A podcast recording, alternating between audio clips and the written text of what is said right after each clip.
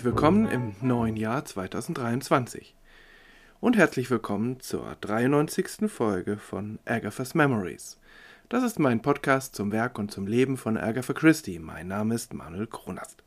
Schön, dass Sie dabei sind, schön, dass ihr dabei seid. Ihnen und euch allen ein erfülltes und gutes und gesundes neues Jahr.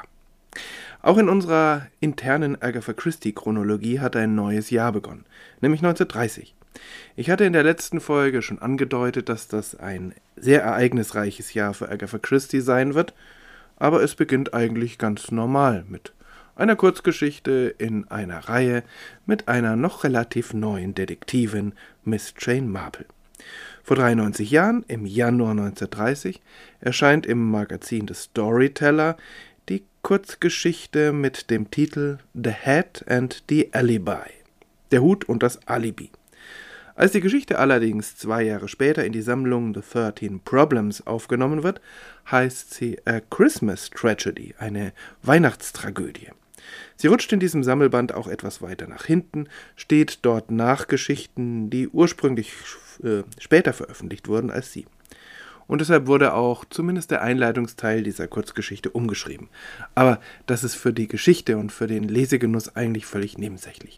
Der endgültige Titel rührt daher, dass die Geschichte kurz vor Weihnachten spielt, was aber letztlich für die Handlung ziemlich unwesentlich ist. Und dass es eine Tragödie ist, sagt Miss Marple selbst, als sie etwas umständlich mit ihrer Erzählung beginnt. A Christmas Tragedy gehört zur zweiten Staffel der Geschichten rund um den Dienstagabendclub. Das ist äh, in beiden Fällen eine etwas unterschiedliche Runde, aber jeweils sechs Personen, die sich abends ähm, treffen. Einmal in der ersten Staffel bei Miss Marple selbst und in der zweiten Staffel bei ähm, Colonel und Mrs. Bantry. Äh, die sozusagen eine Dinner-Einladung ausgesprochen haben und das dann zu einer Gewohnheit werden lassen, weil es eben um Kriminalgeschichten geht. In beiden Fällen erzählt jeweils eine Person, das geht immer reihum, eine Kriminalgeschichte und fordert die anderen auf, äh, die Lösung zu erraten. Manchmal ist tatsächlich die Lösung keiner Person bekannt, manchmal der Person, die es erzählt hat. Äh, zwei Geschichten, also eine jeweils, fallen da aus dem Rahmen, nämlich dann, wenn Miss Marple selbst eine Geschichte erzählt. Da ist es in beiden Fällen ziemlich klar, Miss Marple weiß nicht nur die Lösung, sondern sie hat an dieser Lösung auch aktiv mitgewirkt. So ist es auch bei A Christmas Tragedy und die andere Geschichte ist The Fump Mark of St. Peter, die habe ich schon vorgestellt in Folge 77. Und in beiden Fällen erfahren wir in diesen Geschichten auch einiges Interessante über Miss Marples Ermittlungsstil, diesmal ganz besonders. Aber dazu gleich mehr. Eine weitere Besonderheit ist, dass diese Kurzgeschichte ein Inverted Mystery beschreibt. Ähm, dieses Untergenre der Kriminalliteratur bezeichnet Geschichten oder Romane, in denen die schuldige Person schon ganz am Anfang oder zumindest im Anfangsteil feststeht und auch äh, wir Leserinnen und Leser das gesagt bekommen. Es geht dann nicht mehr darum herauszufinden, wer das Verbrechen begangen hat, sondern wie es begangen wurde und wie die Verbrecherin oder der Verbrecher dann tatsächlich gefasst werden. Die Fernsehserie Columbo hat das später dann zu ihrem Markenzeichen gemacht. Charmant an dieser Geschichte ist, wie sie erzählt wird. Miss Marple kommt nämlich nur schwer in die Gänge und sie hat keine klare lineare Erzählstruktur. Sie beschreibt das selbst so. I hope I shall be able to tell it properly she said anxiously. I fear I am very inclined to become rambling. One wanders from the point altogether without knowing that one is doing so, and it is so hard to remember each fact in its proper order. You must all bear with me if I tell my story badly. It happened a very long time ago now. Ich hoffe, ich werde es schaffen, sie ordentlich zu erzählen, sagte sie besorgt. Ich fürchte, ich neige sehr dazu, den Zusammenhang zu verlieren. Man schweift ab, auch ohne nur zu merken, dass man es tut, und es ist so schwer, jede Tatsache in ihrer korrekten Reihenfolge zu erinnern. Sie müssen alle nachsichtig mit mir sein, wenn ich meine Geschichte schlecht erzähle. Es geschah schon vor so langer Zeit. Natürlich erzählt sie ihre Geschichte nicht schlecht, aber doch ein wenig unkonventionell. Vor allem braucht sie eben lange, bis sie mit dem eigentlichen Fall beginnt, weil sie zuvor noch einige Beispiele aus dem Dorfleben einstreut, die gar nichts mit dem eigentlichen Fall zu tun haben. Aber diese Beispiele dienen eben dazu, den Kern von Miss Marples Ermittlungsfolgen zu beschreiben. Sie ist eine Expertin für Menschen und vor allem für die bösen Seiten der Menschen. In einem, wie ich finde, bedenkenswerten Abschnitt geht sie erst einmal auf die Funktion des Dorfklatsches ein, ganz allgemein, nicht nur auf sie bezogen, der von der jüngeren Generation so oft kritisiert werde. Es ginge doch nicht an, sagten diese jungen Menschen, Dinge anzunehmen, ohne dafür Beweise zu haben. Das ist ja so bei Dorfklatsch, da wird äh, alles Mögliche angenommen, ohne dass es wirklich äh, mit Tatsachen untermauert ist. Miss Marple setzt dagegen, und ich finde, das ist heute kein ungefährliches Argument. How often is tittle-tattle, as you call it, true? Wie oft ist Geschwätz, wie Sie es nennen, wahr? Sie nimmt da sogar eine Rate von 90 Prozent, also neun von zehn Fällen an. Und es geht ihr nicht um die bei Agatha Christie auch oft thematisierte, meistens bei Poirot, weibliche Intuition, sondern tatsächlich um Expertenwissen. Ein weiteres längeres Zitat. What my nephew calls superfluous women have a lot of time on their hands, and their chief interest is usually people. And so you see, they get to be what one might call experts. Now, young people nowadays, they talk very freely about things that weren't mentioned in my young days, but on the other hand, their minds are terribly innocent.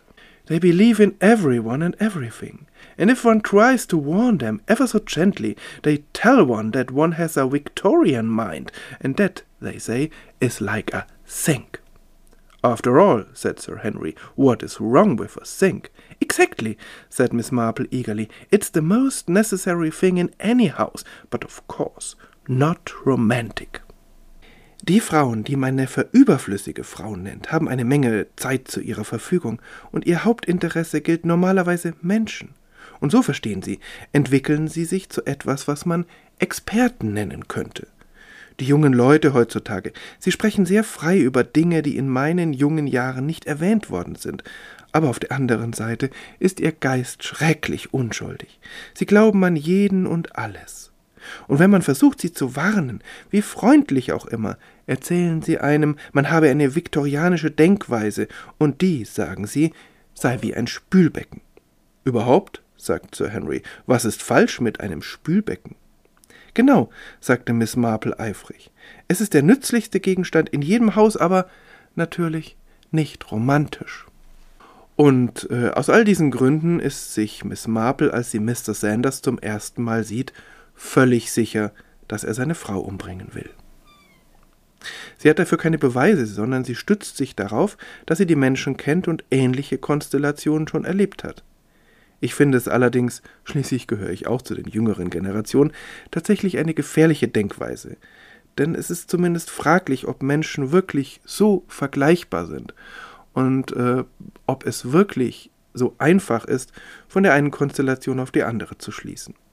Aber zunächst ist Miss Marple eben Miss Marple. Und es ist kein Zufall, dass sie in der Regel die einzige mit solch breitem Expertenwissen in Bezug auf die Menschen ist die anderen irren sich eben.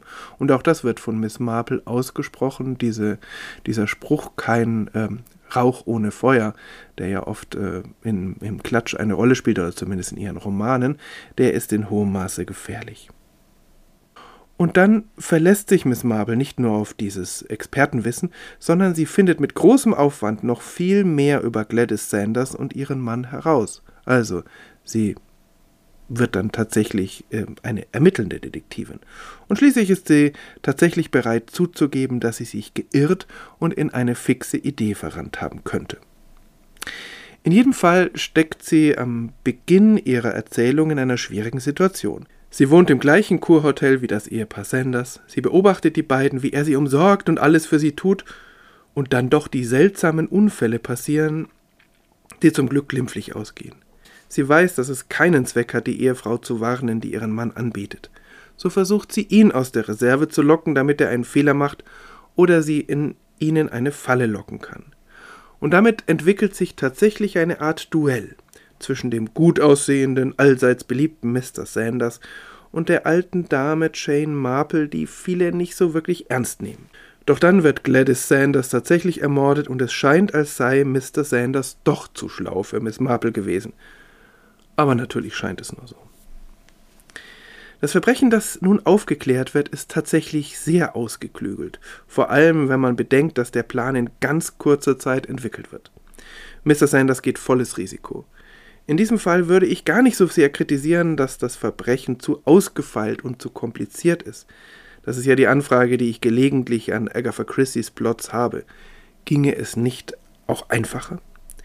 In diesem Fall glaube ich, wäre es nicht einfacher gegangen. Der Verbrecher ergreift in brillanter Weise die Gelegenheit, die sich ihm bietet. Er nimmt alles mit, was ebenso an Nebenumständen äh, zur Verfügung steht, und nutzt es zu seinen Gunsten. Er scheitert letztlich an einer Kleinigkeit, für die er nichts kann. Ironischerweise ist es eine Kleinigkeit, die letztlich auf die Liebe seiner Frau zu ihm zurückgeht. Das ist mir aber erst beim zweiten Lesen aufgegangen. Und natürlich scheitert er daran, dass Miss Marple vor Ort ist. Ich bin mir nicht ganz sicher, wie Miss Marple seine Schuld tatsächlich beweisen konnte, aber es scheint funktioniert zu haben. Mr. Sanders wird gehängt. Miss Marples Kommentar dazu? I have never regretted my part in bringing that man to justice. I've no patience with modern humanitarian scruples about capital punishment. Ich habe niemals meinen Anteil daran bereut, diesen Mann der Gerechtigkeit zugeführt zu haben. Ich habe keine Geduld mit modernen humanistischen Skrupeln über die Todesstrafe. Das ist eine klare Aussage. Sie verrät auch viel über Agatha Christie's Sicht auf Mord als letztlich unverzeihliches Verbrechen. Und es ist ein weiteres Puzzleteil in der Charakterisierung Miss Marples. Sie ist keine gemütliche, knuddelige alte Dame, die beim Tee Verbrechen aufklärt. Sie ist, wie sie in ihrem letzten Roman genannt werden wird, eine Nemesis, eine Rächerin. Ihr klarer Verstand und ihre ebenso klaren Grundsätze werden ergänzt von einer Sicht auf die Menschen, die immer zuerst das Böse erwartet und nicht das Gute. Eben der Abfluss in der Küche. Aber auf der anderen Seite ist sie überaus loyal zu ihren Mitmenschen. Vor allem setzt sie sich für Mitmenschen ein, die bedroht sind, die sich nicht selbst wehren können. Und es macht sie unglaublich wütend, wenn die Schwäche von Menschen ausgenutzt wird, wie Mr. Sanders die Gutgläubigkeit seiner Frau ausnutzt. Es ist tatsächlich so. Dieser Mann, wie sie ihn beschreibt, ist abgrundtief böse, hinter einer freundlichen, leutseligen Maske. Aber Agatha Christie schickt gegen dieses Böse Miss Marple ins Feld und baut dann auch diesen kleinen ironischen Seitenhieb des Schicksals ein, dass der Mörder daran scheitert, dass seine Frau für ihn sorgen will. Auch das ist etwas, was sich durch Agatha Christie's Werk zieht. Sie hat nicht nur menschliche Detektivinnen und Detektive, die für Gerechtigkeit sorgen. Sie ist zutiefst überzeugt, dass die Welt selbst, also wenn man das Schicksal nennen will, dass das dafür sorgt, dass Verbrechen sich letzten Endes nicht lohnt und dass Verbrecherinnen und Verbrecher ähm, ganz oft auch daran scheitern, dass es eben doch Gutes in der Welt gibt und dass das vielleicht auf den ersten Blick schwächer ist als das Böse, aber sich dann doch auf ja sehr skurrile und manchmal fast unmerkbare Weise dann durchsetzt. Leider erst nachdem Menschen gestorben sind. Vielleicht lese ich da zu viel rein in diese Geschichte, aber auf das Große und Ganze des Werks von Agatha Christie gesehen ist da, glaube ich, schon was dran. Das war's für dieses Mal. Die Geschichte ist zum Glück auch auf Deutsch problemlos zu bekommen und sie ist zu lesen im Sammelband Der Dienstagabendclub. Es lohnt sich. In der nächsten Folge geht es weiter mit Miss Marple und dann lernen wir auch die anderen Mitglieder des zweiten Dienstagabendclubs etwas besser kennen. Bis dahin vielen Dank fürs Zuhören und alles Gute.